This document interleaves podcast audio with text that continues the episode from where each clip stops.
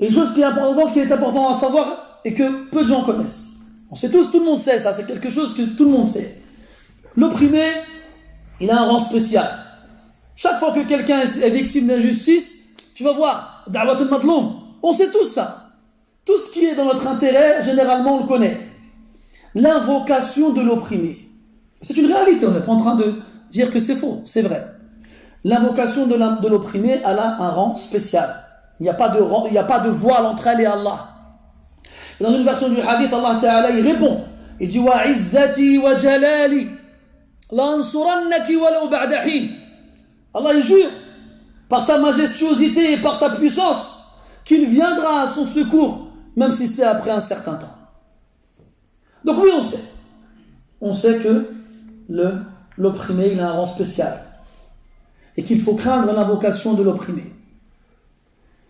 Mais, ce que beaucoup de gens ignorent, c'est que l'opprimé, lorsqu'il saisit cette opportunité qui est d'invoquer Allah Azzawajal, eh bien, il n'aura pas fait preuve de patience. Il aura usé de son droit et il bénéficiera pardon, de, la, de la réponse d'Allah Azzawajal, mais il n'aura pas fait preuve de patience, d'endurance, il n'aura pas supporté. Parce que le sommet, le paroxysme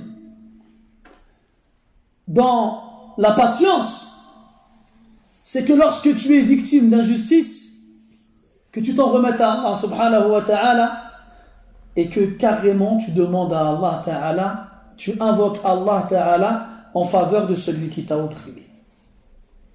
Dans le hadith, le Nabi sallallahu alayhi wa sallam يذكر نبيا من الأنبياء قد أدمى أدمى قومه وجهه فهو يمسح الدم عن وجهه ويقول اللهم اغفر لقومي فإنهم إيش لا يعلم كلنا نعرف هذا الرسول صلى الله عليه وسلم a évoqué dans un hadith un prophète parmi les prophètes العلماء اختلفوا ce qui parle de lui ou bien de notre prophète المهم un prophète qui s'est fait blesser au visage par son peuple jusqu'à ce que son noble sang coule sur son visage et alors que ce prophète là essuyait le visage euh, pardon essuyait le sang qui coulait sur son visage qu'est-ce qu'il a dit Allahumma li qawmi. Oh Allah, pardonne à mon peuple, fa'innahum la ya'lamun.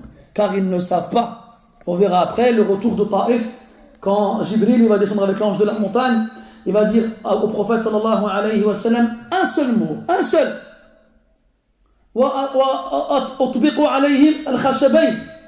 Un seul mot, tu n'as qu'un seul mot à dire et je les écrase entre les deux montagnes, Mecca, Quraysh. Un seul mot l'ange des montagnes. Et là, Rasul sallallahu il a dit quoi?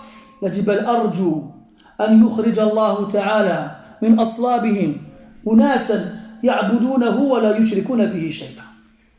Quand tu dis sallallahu alayhi wa sallam à ce moment-là, non, moi j'espère au contraire qu'Allah fasse sortir de leurs entrailles une descendance qui l'adoreront, qui, qui adoreront Allah et qui ne lui associeront rien. Et dans les hadiths, c'est connu. أحسن إلى من أساء إليك واعفو عن من ظلمك هذه أحاديث معروفة قل من يعمل بها وفيها أجر عظيم جدا تفضل أخي des, des, des, narrations prophétiques qui sont très connues. Le prophète me disait, sallallahu alayhi wa sallam, sois bon envers celui qui a été mauvais envers toi. Et pardonne celui qui t'a fait de l'injustice. Et le sommet, le summum, c'est tu lèves tes mains, tu dis à Allah, ihdi man zalama, waj'alhu min al-muhsinin. T'imagines toi? Parce que là, tu vas faire un, jihad contre toi-même à ce moment-là. Ton nefs, il est rempli de feu, il est rempli de colère, c'est comme un volcan qui ne demande qu'à entrer en éruption. Et toi, à ce moment-là, tu vas, tu vas refroidir cette lave, ce magma en fusion, avec dua pour lui pour lui. Et ça, c'est vraiment un stade de la foi qui est très élevé. Et c'est le meilleur des comportements à avoir. C'est le meilleur des comportements à avoir. Et on ne sait pas. Après, si Allah Ta'ala veut punir cet homme-là, cette femme-là, cette personne-là en général, pour son injustice, il le fera. Et si toi, victime d'injustice, tu ne peux pas supporter ça, c'est humain. Allah ne t'en voudra pas ne te le reprochera pas. Allah n'a pas reproché à l'opprimé d'invoquer contre son oppresseur. Au contraire, il a élevé sa demande. Mais il n'en demeure pas moins que celui qui supporte, qui arrive à faire ça. Eh bien, lui, il est meilleur que l'autre.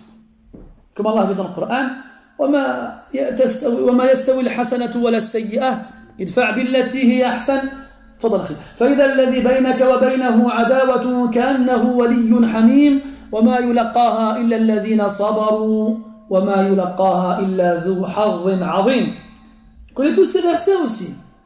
Quand bien même tu ne connais pas la sourate dans laquelle ces versets se trouvent. Tellement les, les imams récitent ces versets-là dans la prière. Il nous dit subhanahu wa ta'ala, la bonne et la mauvaise ne sont pas égales. Mais il ne nous dit pas de quelle chose il s'agit. قال أهل العلم الكلام القول الحسن الكلمة الحسنة يعني la bonne parole et la mauvaise ne sont pas égales.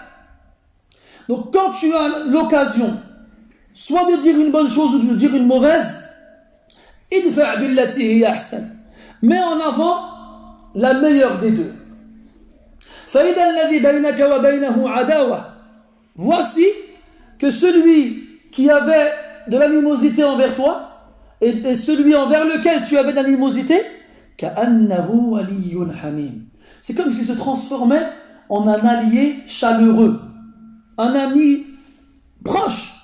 Il est passé انتقل من العداوة الشديدة إلى الولاء الحار Il est passé de l'animosité intense et rude à l'alliance chaleureuse. Et ça, c'est pas pour tout le monde, ça. D'où la fin du verset. Mais n'arrive à ce résultat-là que ceux qui ont fait preuve de patience, que ceux qui ont fait preuve d'endurance, que ceux qui ont supporté. Où sont ceux qui patientent, ceux qui endurent et ceux qui supportent? Mujarrad, la moindre, le moindre problème avec ton frère, tu verras Yom al Tu verras. ظلمتني أنا نطلب حقي يوم القيامة هذا أول ما يخرج من الافواه لي جون ديريكتومون يسوق سا اونتر يا أخي يسرك.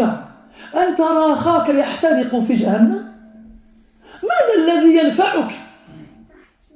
ماذا الذي يغنيك؟ وأنت ترى مسلما من المسلمين يحترق حتى يصير فحما في قعر جهنم؟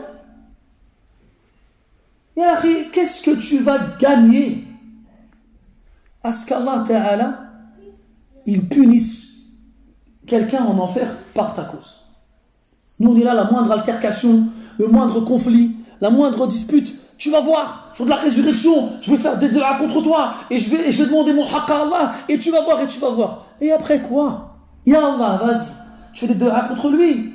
Allah il va répondre à tes invocations. Puis après, jour de la résurrection, je vais demander ton haqq, et après, qu'est-ce qui va se passer? Il va aller en enfer. Et qu'est-ce que tu vas gagner, toi, voir ton frère ou ta soeur brûler en enfer jusqu'à devenir noir comme du charbon Tu vas rien y gagner. L'imam Ahmed, rahmatullah alayhi, لما خرج أو أخرج من السجن قيل له يا إمام ادعو على من ظلمك ادعو على من أدخلك السجن ادعو على من سوت ظهرك حتى صار أحمر فقال وماذا يغنيني أن يعذب الله بسبب رجلا من المسلمين يا الله Même Ahmed rahmatullah alayhi, sa sortie de prison, il y a des gens qui ont été le rencontrer. Ils ont dit, ya imam, fais dua, demande à Allah qu'il te venge Demande à Allah qu'il punisse ceux qui t'ont fait rentrer en, prison injustement. Et là, l'imam Ahmad a dit Qu'est-ce que je vais gagner, moi À ce qu'Allah, par ma cause, punisse un musulman. Qu'est-ce que je vais gagner Tu ne vas rien gagner du tout. Alors que, alors que, لو صبرت وتحملت لأجرك الله عز وجل على صبرك وتحملك. ولو عفوت عمن ظلمك لأجرك الله عز وجل على عفوك. ولا رفع, ولا رفع مقامك. ولا أسكنك درجة ما كنت لتبلغها بمجرد أعمالك.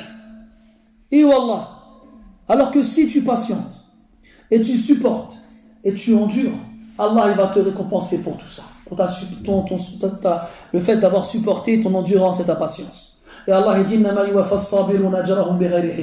Certes, Allah rétribue pleinement les endurants sans aucune euh, euh, restriction, sans aucune limite.